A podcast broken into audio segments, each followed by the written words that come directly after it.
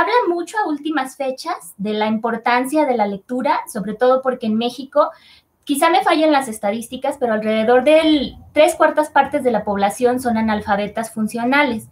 ¿Qué quiere decir analfabeta funcional? Que saben leer, eh, que saben descifrar los signos, que si les presentan un libro van a poder más o menos seguirlo de manera continua, pero no entienden lo que están leyendo. Por eso hay tantos problemas eh, a nivel de, de desempeño en los estudiantes de carreras profesionales, porque llegan a un nivel en el que su comprensión, que es tan elemental de los textos, pues no sirve para escritos complejos. ¿Cómo podemos favorecer la lectura de los niños? Leyéndoles desde pequeños. Leer es como el deporte o como fumar. Uno aprende viéndolo en la casa. Entonces, por más que los maestros les digan que hay que poner a leer 20 minutos al niño, si los niños no están acostumbrados a verlos leer, a que haya libros en casa y a que dejen que agarren los libros que hay en la casa, eh, que luego pasa mucho que no permiten que los niños se acerquen a los libros porque los ensucian, que porque no los entienden, que porque bla, bla, bla, pues los niños no se van a no se van a hacer lectores solos por el hecho de que alguien les haya enseñado a descifrar signos, ¿no? Eh, no es tan complicado. Sobre todo ahora, en esta época, hay gran cantidad de material eh, en línea para que los niños la chequen, sin mencionar que, bueno, la Secretaría de Educación Pública puede tener muchas fallas, muchas, muchas fallas, pero eh, uno de los grandes aciertos que tiene son las bibliotecas escolares. Tienen traducciones maravillosas en ediciones que a veces son carísimas o imposibles de conseguir por fuera de libros infantiles. Algunos de los que yo les voy a mencionar precisamente los conocí ahí y otros pues no, solo los, este, solo los tengo pues porque me gustan mucho. Hola Alberto y Raquel, qué bueno que están aquí. Bien, eh, entonces Traigo cinco opciones de libros y uno con un cuentito pequeño que me gustaría leerles, muy, muy pequeño. Eh, pero antes, como les decía, los invito a que me compartan cuáles eran sus, libros favoritos cuando, cuando eran niños. También los invito a suscribirse a este canal para que les avise cuando eh, voy a estar compartiendo. Y bueno, saben, eh, como les había comentado, para la próxima semana, el miércoles, voy a hablar de narradoras, que vale la pena leer narradoras contemporáneas y no tan contemporáneas, pero que especialmente en la disciplina de, cuento la están haciendo en grande. Entonces, este, no olviden suscribirse al canal porque eh, tenemos bastante tiempo ahorita para dedicarle a la literatura. Bueno, entonces voy a arrancar. Eh, si quieren compartir el enlace de este video también está muy bien para que tengamos más personas conectadas, listas para eh, hablar de libros para niños. Todavía alcanzan a llegar. Muy bien. Bueno, el primer libro que les voy a compartir es un libro del que hablé cuando estuve en el programa de Alberto y Raquel, eh, que es un libro de Roald Dahl, uno de mis autores favoritos, que es este de La maravillosa medicina de Jorge. Como pueden ver, es un libro del rincón, porque luego cada cierto tiempo salían a la venta los títulos de de la que la SEP manejaba, pero por fortuna estos de Alfaguara son los que tienen Alfaguara infantil y juvenil, que antes tenía esta colección clasificada con perritos, dependiendo de, qué tan extenso y complicado era un texto, eso me gustaba mucho. Em, esta edición es antiquísima, no sé de cuándo será, 1987, es casi de mi edad, casi, casi de mi edad. Eh, Roald Dahl, como les decía, es un narrador británico, si no me equivoco, sería el colmo que me equivoque porque me gusta muchísimo, un narrador británico que tiene una obra extensísima, muchos de sus libros han sido llevados al cine y están totalmente filtrados en la cultura popular, como Charlie la fábrica de chocolate, Matilda, que es un clásico favorito de chicos y grandes, eh, las Brujas, esta película de Disney de las brujas que convierten a los niños en ratones, también es un libro de Roald Dahl que se parece muchísimo, además, para mi gusto. Eh, creo que en general le ha ido bien con las adaptaciones, aunque Charlie la fábrica de chocolate no es, no me parece que tenga ninguna adaptación que le llegue al libro, ¿eh? ninguna, ninguna, ni, ni siquiera donde sale Johnny Depp. Eh, también otros libros que tiene adaptados, creo que hace poco hicieron El gigante bonachón, yo no lo he visto, creo que era de de animación. Otra de animación que no tuvo como mucho, mucha repercusión fue El gigante bonachón y sé que también él tuvo que ver con la creación de los gremlins. Bien, eh, entonces este libro de la maravillosa medicina de Jorge es un libro muy divertido porque se trata de la historia de un niño que se llama Jorge, que tiene una abuela que es una mujer, pero de desagradable lo que le sigue. Una señora que se dedica a hacerle la vida pesada y además es mustia porque solo es maldita con él cuando los papás no están. Entonces un fin de semana dejan a Jorge encargado de su abuela y la abuela lo está fregando y diciéndole cosas para asustarlo y le dice que le gusta comerse bichos y le describe cómo se sienten las tripas de los, de los bichos cuando se las come y etcétera y siempre lo está molestando diciéndole que es tonto y que es feo y que es muy flaco y que es muy débil, como la abuela de Malcolm el de en medio, más o menos, así insoportable. Entonces le pide la medicina que le tiene que dar y a Jorge se le ocurre que sería muy buena idea hacerle una medicina para que ya no sea tan maldita. ¿Y qué es lo que hace? Que crea su propia medicina. Pone una olla, eh, en una olla todo lo que encuentra en el baño, en el tocador de la mamá, en el cobertizo, en el taller del papá, eh, todo, todo, todo lo más tóxico, lo pone y em, empieza a hacer esta mezcla que uno pensaría va a quedar este, la abuela, pero no, lo que sucede es que la abuela se estira y estira y estira y estira y se vuelve grande hasta romper el techo de la casa y después de eso, ah, si escuchan, la que está ladrando es mi perra musa, que ahora no se quedó dormida con la recomendación. ah, la del gigante bonachón. Sí, es la que yo había visto que hicieron, pero no he visto la película. Bueno, les decía entonces que eh, la abuela se revigoriza y se va, la, ponen a vivir en el cobertizo y dice, ay, este es mi momento de hacer más maldades. Pero no se trata de eso el libro, sino que el papá, que es granjero, cuando ve que Jorge inventó algo que puede hacer crecer a los animales, se ponen a dársela, eh, bueno, que puede hacer crecer a los seres vivos, se ponen a dársela a los animales de la granja, pues para hacer negocio, ¿no? Que si los pollos, que si las vacas, etcétera que ya se imaginarán cómo quedan. El problema es que cuando necesitan más medicina de la medicina de Jorge, pues ya no les sale igual. Y pasan cosas muy locas, incluido lo que termina haciendo la abuela, que está totalmente fuera de sí. Es un libro muy divertido, un libro que apoya totalmente la posición de Roald Dahl, que me parece que es la mejor, que la literatura no tiene que enseñarle nada a los niños, nada, nada, porque otra cosa que pasa mucho con con esta promoción de la lectura entre los chiquillos es que maestros y muchos papás sienten que la obligación de la lectura es formar niños buenos y obedientes, que en un mundo ideal la literatura no sirve para eso, sino para todo lo contrario, para que cuestionemos nuestra realidad, para que nos inconformemos con lo que nos rodea, para que también cuestionemos el poder, el poder y las formas de opresión y busquemos mundos diferentes o no, simplemente para escaparnos de un mundo aburrido, de un mundo rutinario. Y en ese sentido los libros no nos tienen que, enseñar absolutamente nada, ¿no? Entonces, eh, pues este libro, como muchos de Roald Dahl, nos deja una moraleja. Eh, no necesariamente los a los buenos les va bien y a los malos les va mal, pero es un libro que de verdad eh, yo disfruté muchísimo leyendo muchas veces cuando era niña, por eso está todo gastadito, como pueden ver.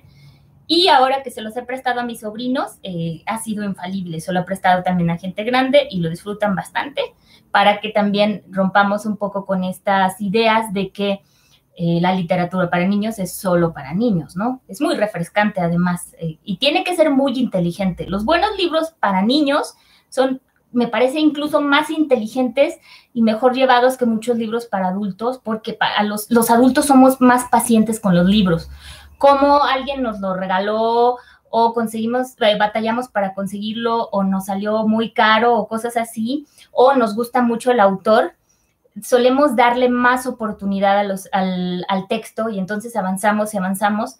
El otro día pregunté qué estaban leyendo y alguien en Twitter me contestó que estaba leyendo Grandes Esperanzas de Charles Dickens y que llevaba 100 páginas y todavía no lo atrapaba. Díganme ustedes ¿qué niño les aguanta leer 100 páginas si la historia no lo ha atrapado? Entonces, por eso los libros para niños son tan, tan increíbles, porque hay que atraparlos desde el principio y que no se nos vayan. Y para eso hay que ser más listos que ellos y más listos que nosotros. Es todo. Yo por eso no escribo infantil, es muy complicado. No lo escribo, pero sí lo disfruto mucho. Este libro, en una edición seguramente más, eh, mucho más distinta. Está disponible en librerías en línea, lo he visto en algunas bibliotecas físicas. Eh, y bueno, espero que todavía tengan las ilustraciones de Quentin Blake, que era el, ilustrador que tenía todos los libros de, de Roald Dahl. No sé si todavía. Espero que sí, porque me gustan mucho. Son dibujos muy expresivos.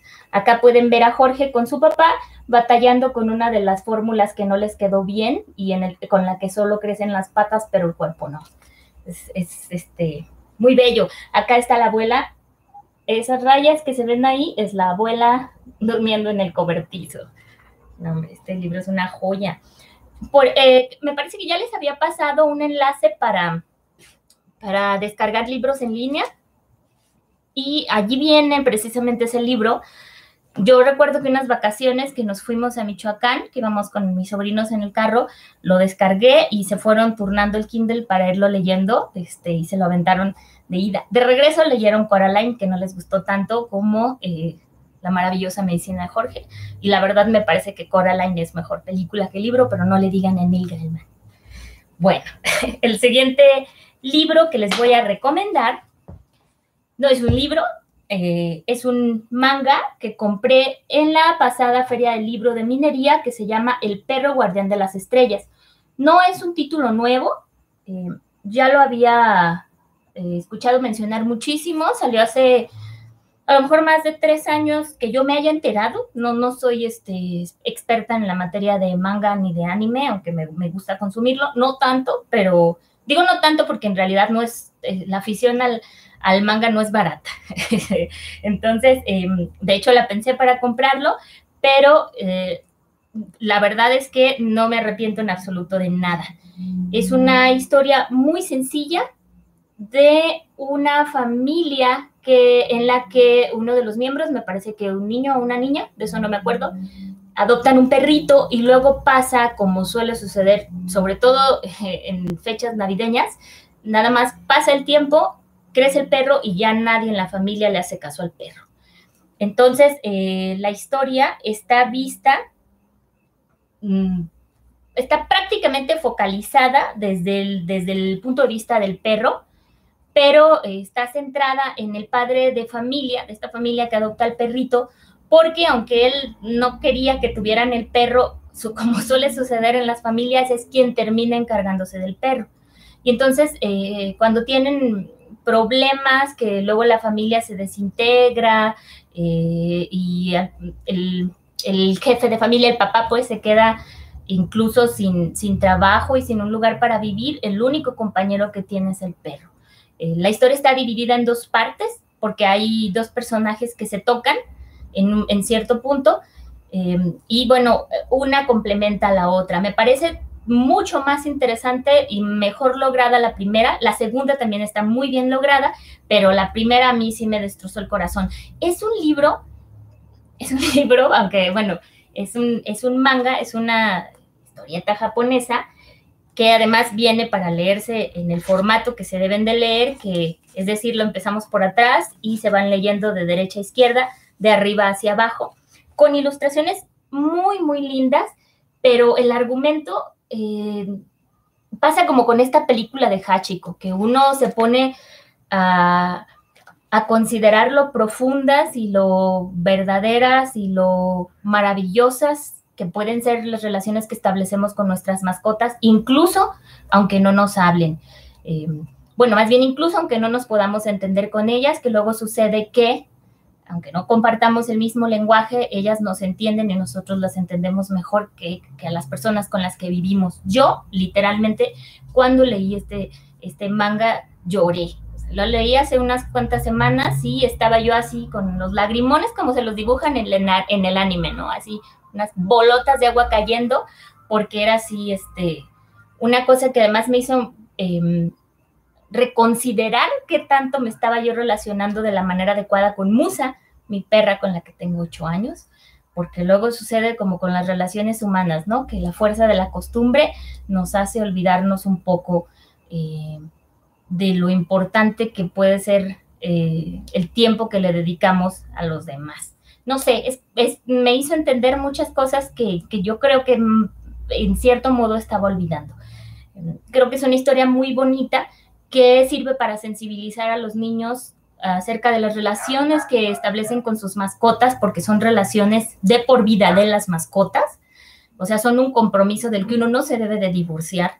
Eh, y también para los grandes y, que además está hermosamente escrita y hermosamente ilustrada. Eh, acá. Eh, además también habla de las relaciones que establecemos con los miembros más, con los miembros de nuestra familia que envejecen o que enferman, que luego pasa igual que con las mascotas, que los tratan como estorbos. Entonces, es una historia que vale mucho la pena leer. Esta se puede conseguir en tiendas departamentales, se puede comprar en línea también eh, y vale totalmente la pena. ¿eh? Cuesta 160 pesos, este es el precio como establecido, no, no varía. Y sé que tiene una segunda parte, pero no sé si me anime a leerla. Bien, bueno, un comentario de otra persona que está aquí. Hola, Yoxan.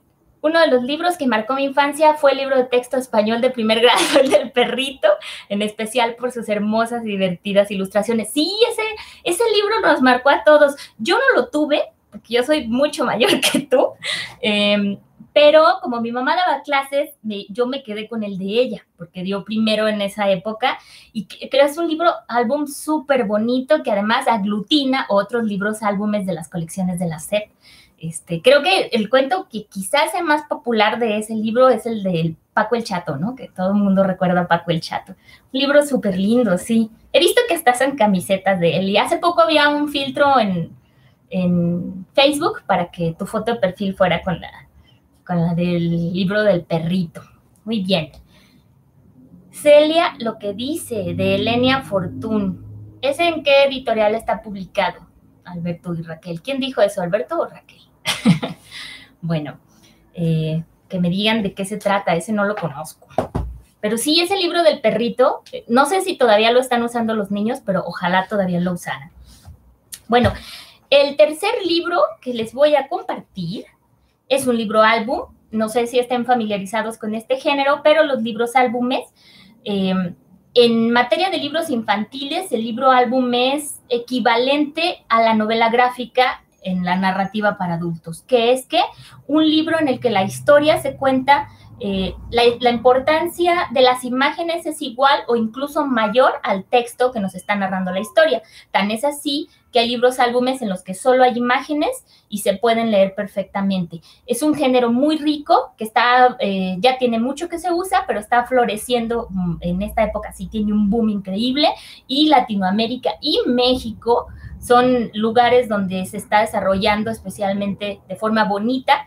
Eh, en México creo que, eh, la, creo que la editorial líder en cuanto a libros álbumes, sin duda alguna, es el Fondo de Cultura Económica, que incluso tiene un premio, que es el premio, no sé si se llama La Orilla del Viento, oye, a lo mejor me equivoco, pero eh, es una convocatoria que lanzan cada año para libros álbumes. Yo tengo algunos por aquí que luego podemos ver, pero es un, es un género que yo disfruto mucho, me gustan los libros con monitos, me gustan las ilustraciones padres, y me gusta mucho cuando los leen los niños, porque este, es, como cuando un niño empieza a leer, no sé si eh, les ha tocado ver leer a sus sobrinos, a sus hijos, a sus hermanitos, que luego ellos agarran y dicen, el libro del niño, y empiezan a leer lo que ellos creen que dice el libro. Los, libros álbumes se prestan totalmente para eso y es, es, una experiencia hermosa porque es un libro que se puede leer de muchas formas distintas. Yo los colecciono.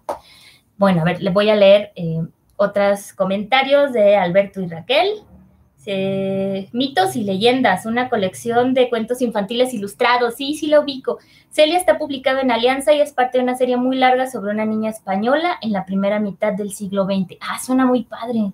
Me gustaban, además, cuando yo era niña leía mucho series de libros, esas me gustaban bastante. Desde unas colecciones muy cursis que luego hasta le sacaron serie de las gemelas de Sweet Valley, una colección gringa Mm, que, empieza cuando son niñas, adolescentes y luego ya está cuando están en la prepa y van a la universidad, que esas las presté y nunca me las regresaron. Hasta otras, unas españolas que vendían en el súper también, que todas giraban en torno al universo del libro. Bueno, me gustaban mucho las series de libros. Qué lástima que nunca nadie me acercó El Señor de los Anillos, porque creo que ese era el momento ideal para leerlos. Ahora de grande, la verdad, confieso que no, no lo disfruté mucho. Fue una lectura que con la que no acabé de hacer clic, pero que siento que en su momento me hubiera gustado bastante. Aunque reconozco que son libros increíbles, o sea, que están muy bien hechos, ya no me amarraron igual, no sé por qué. Igual con esta, esta colección, la de unas Lemon y Snicket, una serie de eventos desafortunados, eh, incluso hace poco me deshice de ellos. Creo que de niña me hubieran fascinado. Ahora de grande alcancé a leer seis y me parecieron como muy repetitivos. La serie de Netflix está muy bien hecha y aún así también me pareció muy repetitiva. Entonces, em, como los niños disfrutan esta cuestión de la anticipación y la repetición, sí son series que conviene conseguirles a ellos. Eh, les gusta, les gusta saber para dónde va su libro y, es un derecho de lector, además, que uno disfrute la repetición. Bueno, pues el siguiente libro es un libro que supongo que Yoxan alguna vez vio por aquí, porque además lo he prestado infinidad de veces. Eh, es Trek, la verdadera historia. Eh, este libro lo conseguí por pura casualidad en la Feria Internacional del Libro de Guadalajara 2012 lo compré. Está publicado por los libros del Zorro Rojo, esta editorial que originalmente es española, pero que ya tiene su extensión mexicana y que están presentes en todas las ferias de libro importantes del país. Yo las he visto.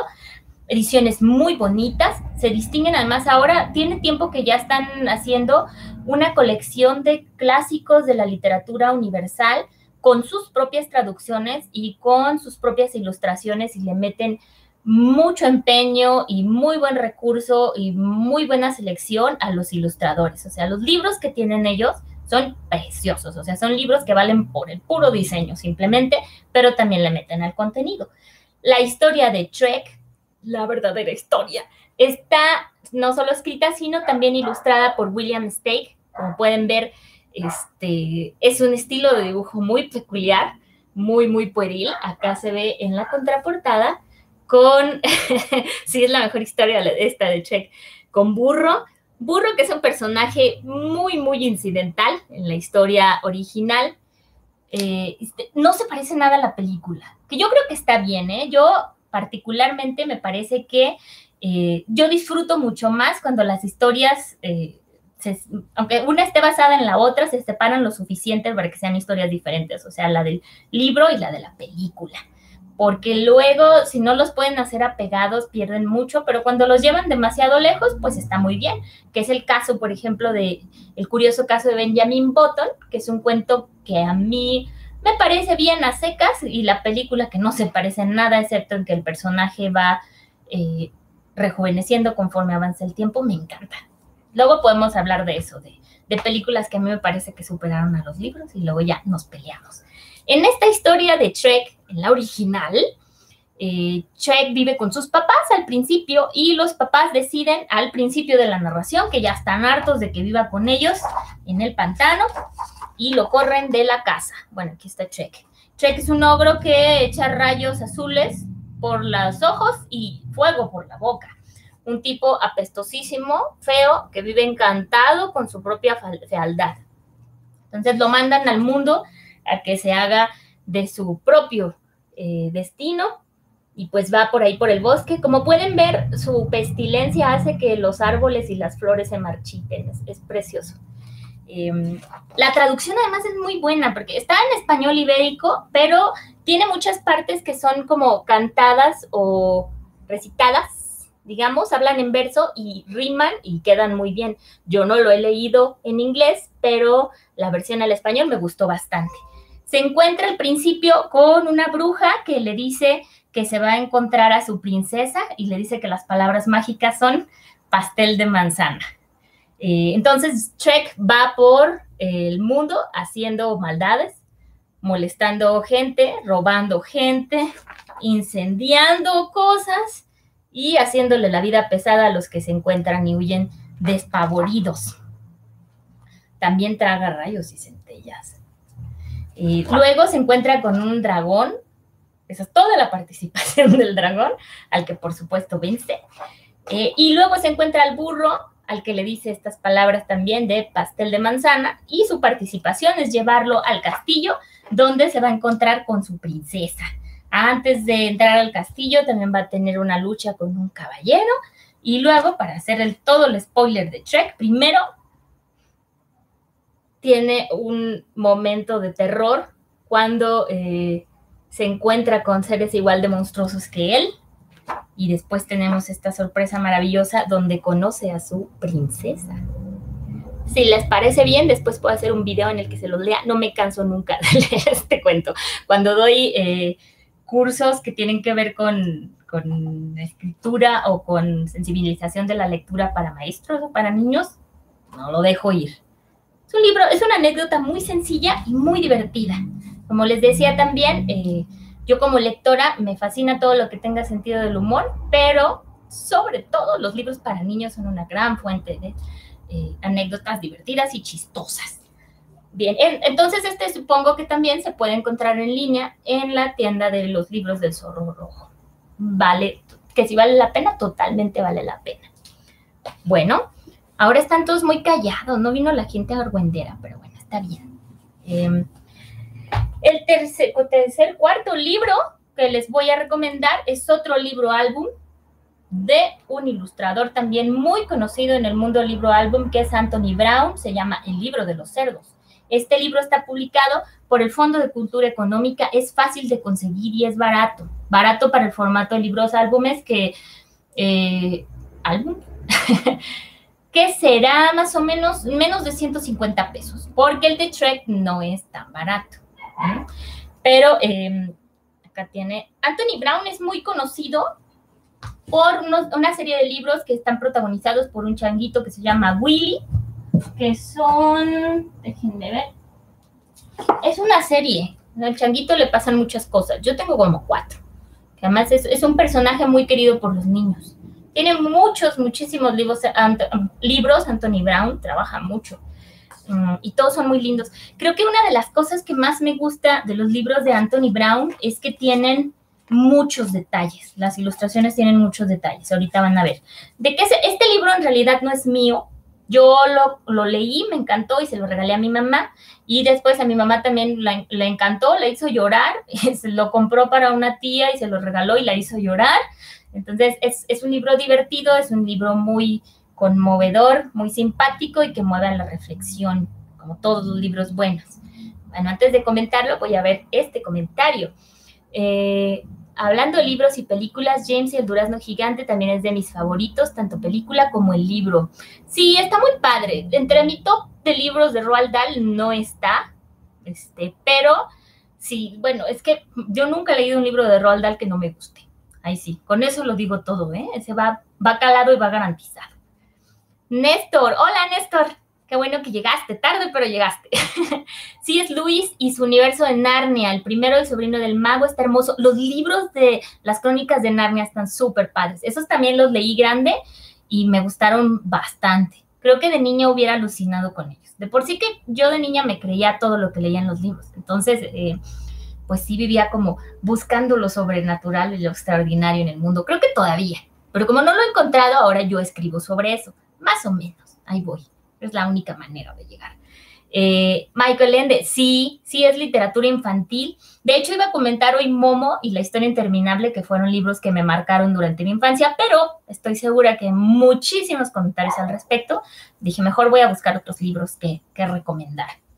Porque, por ejemplo, el, caso de Trek, mucha gente no sabe que es un libro. Yo misma no sabía que era un libro. Y lo compré pensando en donárselos a mis sobrinos y luego ya lo leí dije, nunca. Más bien se los leí, se los enseño y lo presto, pero dije, este libro es mío, niños. Ya cuando yo me muera, ellos los van a heredar. No hay problema. De hecho, una sobrina mía ya pidió mis libros, está muy bien. Y Michael Ende sí, acá tengo además, me regalaron hace poco uno de los cuentos sueltos. Yo como gran seguidora de la historia interminable, eh, viví esperando los libros, el libro donde vinieran todos los cuentos de, las, de la historia que en otra ocasión sería contada, ¿no? Como dice cada capítulo de la historia interminable. Qué desesperación. Bueno, entonces, este libro de los cerdos, ¿de qué va? Eh, es la historia de una familia normal, un papá, dos hijos, una mamá en la que, como suele suceder, eh, todos tratan a la mamá como sirvienta. Como les decía, las ilustraciones de Anthony Brown están llenas de detalle. No sé si alcance a ver.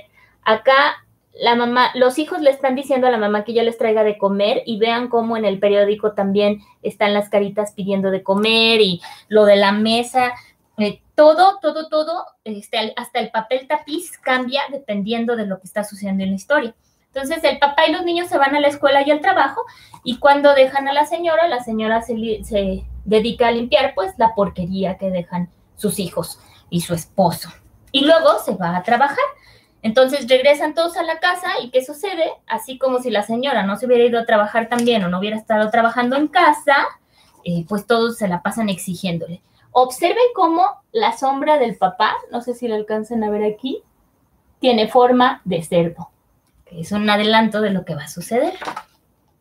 La señora sigue haciendo su quehacer, mientras los hijos y el papá están viendo la tele tan quitados de la pena, hasta que un día la señora los abandona porque son unos cerdos y la tienen harta y está cansada. ¿Qué pasa cuando la mamá se va? pues que los que eran ya de por sí unos puercos empiezan a marranizar, que es un verbo que inventamos mis amigos y yo en otra situación, más todavía. eran solo puercos por su actitud, pero ahora ya están convertidos en unos cerdos, como pasa cuando se va la mamá, como pasa cuando Marge Simpson se va a un retiro, no sé si recuerdan a, Rancho Relaxo, que se hace un desmadre total en la casa. Y pues claro, están, están desesperados viviendo como puercos hasta que la mamá regresa. Y entonces le tienen que rogar y a partir de que la mamá regresa, pues las, la dinámica en la familia cambia, pues eh, para bien de todos. Ahí se le ve la cara por fin a la mamá. Por cierto, la familia se llama familia de la cerda. es una historia muy sencilla, pero creo que por lo que le llega más todavía a las mamás es porque es el, es el triste caso real de la mayoría de las familias, ¿no? En la que se asume que la mamá nos tiene que cuidar a todos como si fuéramos bebés todo el tiempo eh, y nadie le reconoce nada. Es un, libro muy lindo. Y luego, el último libro que traje antes de leer el cuento eh, es El Pozo de los Ratones y otros cuentos al calor del fogón de Pascual Corona en mi, ya saben, predilecta colección de libros a la orilla del viento del Fondo de Cultura Económica, que está también en la categoría de para los que leen bien. Eh, estos son cuentos que vienen algunos, o al menos uno, viene en un libro que a lo mejor ubicaron en su primaria, que son los cuentos de, de Pascual Corona. Pascual Corona no existe en sí, es el personaje, el nombre de la abuela de la autora, que se llama, ahorita les digo cómo, no sé si viene por aquí, si no por ahí viene la explicación, Teresa Castelló y Turbide. Es un homenaje a los cuentos que su abuelita le contaba cuando ella era niña. Entonces son, son cuentos tradicionales mexicanos súper bonitos. Son los cuentos de hadas eh, que, como saben, iniciaron en Europa hace más o menos desde la Edad eh, Media y que fueron rodando, rodando, rodando y como toda la tradición oral van cambiando dependiendo de quién los cuente, el lugar en que los cuente y el tiempo en que los cuente y se adaptan siempre este, a su contexto. Entonces a México llegan y tienen su color muy particular. Eh, son, son cuentos muy divertidos, que estos sí traen una enseñanza. Y además, bueno, esta es narración en jornadas, así como el de Camerón que sucede que se juntan unas personas, empiezan a platicar y proponen, van a comer tamales, me parece. Entonces proponen que en lo que están los tamales se cuenten cuentos y van contando las diferentes personas que están de una comunidad rural. Eh, al final incluso viene la receta del atole. Entonces ese, ese, es un plus. A mí me gustaban mucho los libros que venían, en los que venía cómo hacer cosas, como el del fantasma roba tortas, que venían las recetas de las tortas. Entonces vienen cuentos típicos, muy divertidos, en los que generalmente los personajes ganan porque son más pícaros o porque son más inteligentes. El cuento del sonso, que es el de El menso con suerte, eh, Mahomalayo Gadita Gileno, Aventura de dos ladrones, El pozo de los ratones, todos son muy, muy bonitos. A mí me gusta bastante este libro. Este libro además como les decía, de esta colección son, libros muy económicos, de menos de 50 pesos, y este tiene la ventaja de que se puede leer en abonos. Es decir, hoy le leen un cuento a los niños, mañana le leen otro cuento a los niños, etcétera. Y además, ustedes pueden establecer la misma dinámica en casa. Yo creo que en esta época que tenemos que pasar más tiempo juntos, todos en casa, en lugar de que la gente se ponga totalmente ensimismada en los celulares o las computadoras, que es lo que todos caemos, eh, o empiecen a querer ahorcarse unos a otros, como les está pasando a los vecinos de muchos amigos que tengo que me han contado, eh, ¿por qué no acercarse a contarse cuentos entre todos? Eh, no, se los pueden ir inventando o pueden rescatar los cuentos que de niños les hayan contado. De este hace mucho que no lo releo, entonces no puedo contarles con detalle los cuentos que vienen aquí, pero sí puedo contarles que cuando lo leí me divertí muchísimo, lo he leído varias veces, pero ya, ya hace un tiempo que no, creo que es un buen momento para desempolvarlo. Trae poquitas ilustraciones, pero están lindas. Más bien trae las ilustraciones de la gente que está contando el cuento en su turno y algunas. Estas también, estos cuentos que son totalmente de fantasía, que tienen que ver con cosas que pasan por la magia, por hechizos que les caen, por eh, cuestiones que, tienen, que están totalmente fuera de lo normal. A mí me gusta mucho este, este libro. Eh, y todos los de Pascuala Corona. Bien, esos son los cinco libros que recomendé hoy. Y para terminar, desde que se me vayan, me gustaría eh, también, no sé si quieren hacer algún otro comentario, pero si no, una lectura de un libro que me gusta mucho. Lo leí hace muchos años en una biblioteca pública y le batallé para encontrarlo, pero luego ya me hice del mío, lo compré otro para regalarlo. Y si lo vuelvo a ver, lo vuelvo a comprar. Pequeño cuento de horror y otros relatos de Alberto Forcada con ilustraciones súper bonitas de Ritva Bolita. Bolita. Está publicado por el entonces llamado Conaculta. Eh, me imagino que ahora está con la DGP. Es otro libro álbum eh, que a mí me gustó mucho, sobre todo por el primer cuento, que es el que le da título pequeño cuento de horror. Entonces, procedo a leerlo y al final les enseño la segunda ilustración. Pequeño cuento de horror. La casa que me heredó mi abuelo estaba llena de ruiditos que no me dejaban dormir, que me mordisqueaban el sueño. Eran astutos. En cuanto prendía la luz se escondían detrás de los muebles. Por eso decidí comprar un silencio. Fui a la tienda y escogí al más feroz. Mm, ¿Qué le van a durar esos ruiditos? me dije, dejándolo acurrucado en la cocina. Y sí, en menos de una semana no hubo un ruido en toda la casa. Se sentía extraño que las puertas no rechinaran ni sonaran mis pasos en el pasillo, pero bueno, al menos podía descansar. Estuve tranquilo durante unos 15 días hasta que de pronto descubrí que el silencio se estaba comiendo mis carcajadas. Indignado, lo llamé con la intención de darle una tunda, pero se escapó entre las patas de una silla y luego, por más que le hice, no quiso acercarse. Desde entonces, no he podido atraparlo. Ya no me tiene confianza. He tendido trampas y tratado de seducirlo con jugosos ruiditos, pero es demasiado astuto. Para colmo, creo que se está volviendo invisible. No hay devoluciones, no hay devoluciones. Es lo único que me dice el encargado de la tienda cuando le ruego que me ayude. Cada día tengo menos esperanza de salir con bien de esta pesadilla. Ya casi no puedo hablar. Para proteger mis palabras prendo la radio incluso de noche, pero la verdad es que ni siquiera en la calle me atrevo a abrir la boca. Sé que me acecha, que solo está esperando un descuido para dejarme mudo. Lo que más me asusta es que alguna noche se me acerque sin que me dé cuenta y de un mordisco se coma los latidos de mi corazón.